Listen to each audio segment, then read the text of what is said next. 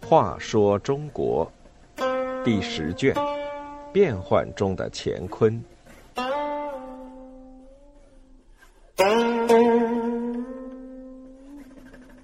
二十三，李商隐与令狐父子。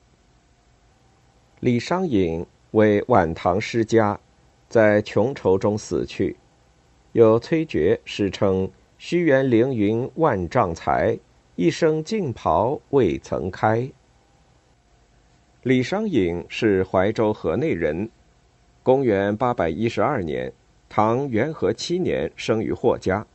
十六岁应写了《才论》《圣论》，为大学者令狐楚赏识。令狐楚出任天平军节度使，就请他入幕担任巡官。因为不列入编制，只能穿和平民一样的白衣。他是令狐楚幕府唯一穿白衣的幕僚，但却受到令狐楚的青睐和培育。这年，令狐楚六十四岁，李商隐才十八岁。令狐楚非常惊异李商隐的才华，还要儿子令狐桃经常向他请教学问。令狐桃比他年长十二岁，也很赏识他。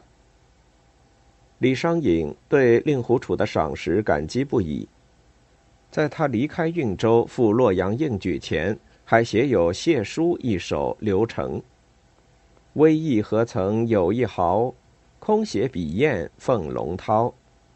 自蒙半夜传衣后，不羡王祥得佩刀。”意思是说自己一介书生得到非常恩遇。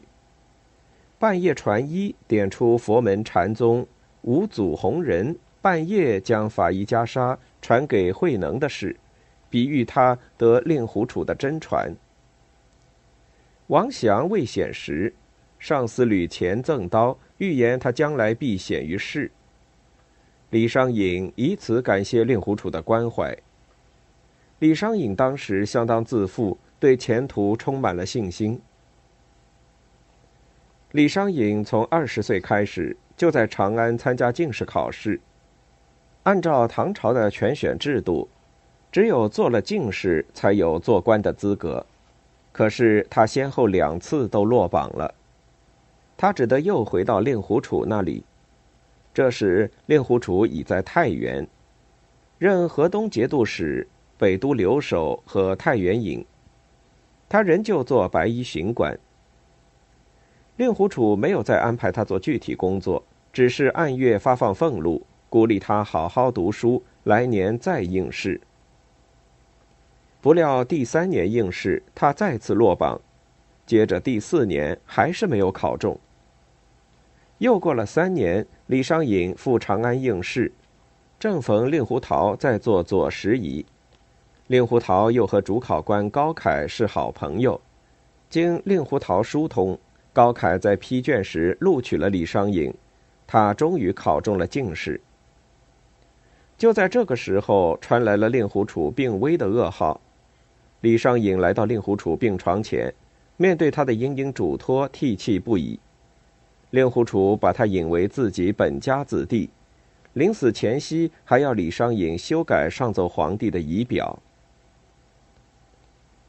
李商隐中进士后几个月，泾原节度使王茂元礼聘他入幕府任长书记。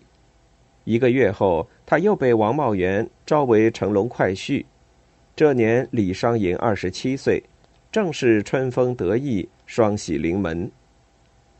不久，他上长安做博学鸿词科考试，如果中试，将取得正式朝官资格。李商隐在参加博学鸿词科考试期间，先后三次探访令狐桃，可是都被门丁挡住，说主人不在。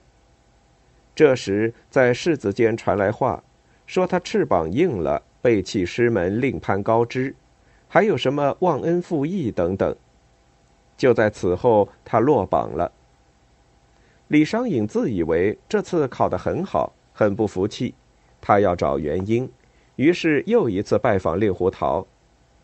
这回令狐桃露面了，但完全没有了当年的友好亲热相，一副官腔，支支吾吾。李商隐开始真是个莫名其妙，后来终于醒悟，原来当时朝廷党争激烈，令狐桃是属于牛僧孺党，而李商隐则娶了被视为李德裕党的王茂元的女儿，那当然是牛党难容了。想起自己为党争漩涡所陷，难展才干，真是不胜枉然。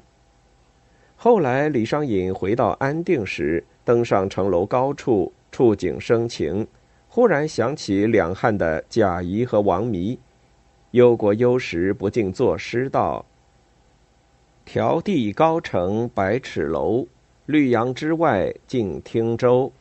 贾生年少须垂地。”王弥春来更远游，永忆江湖归白发，欲回天地入扁舟。不知腐鼠成滋味，猜意冤楚竟未休。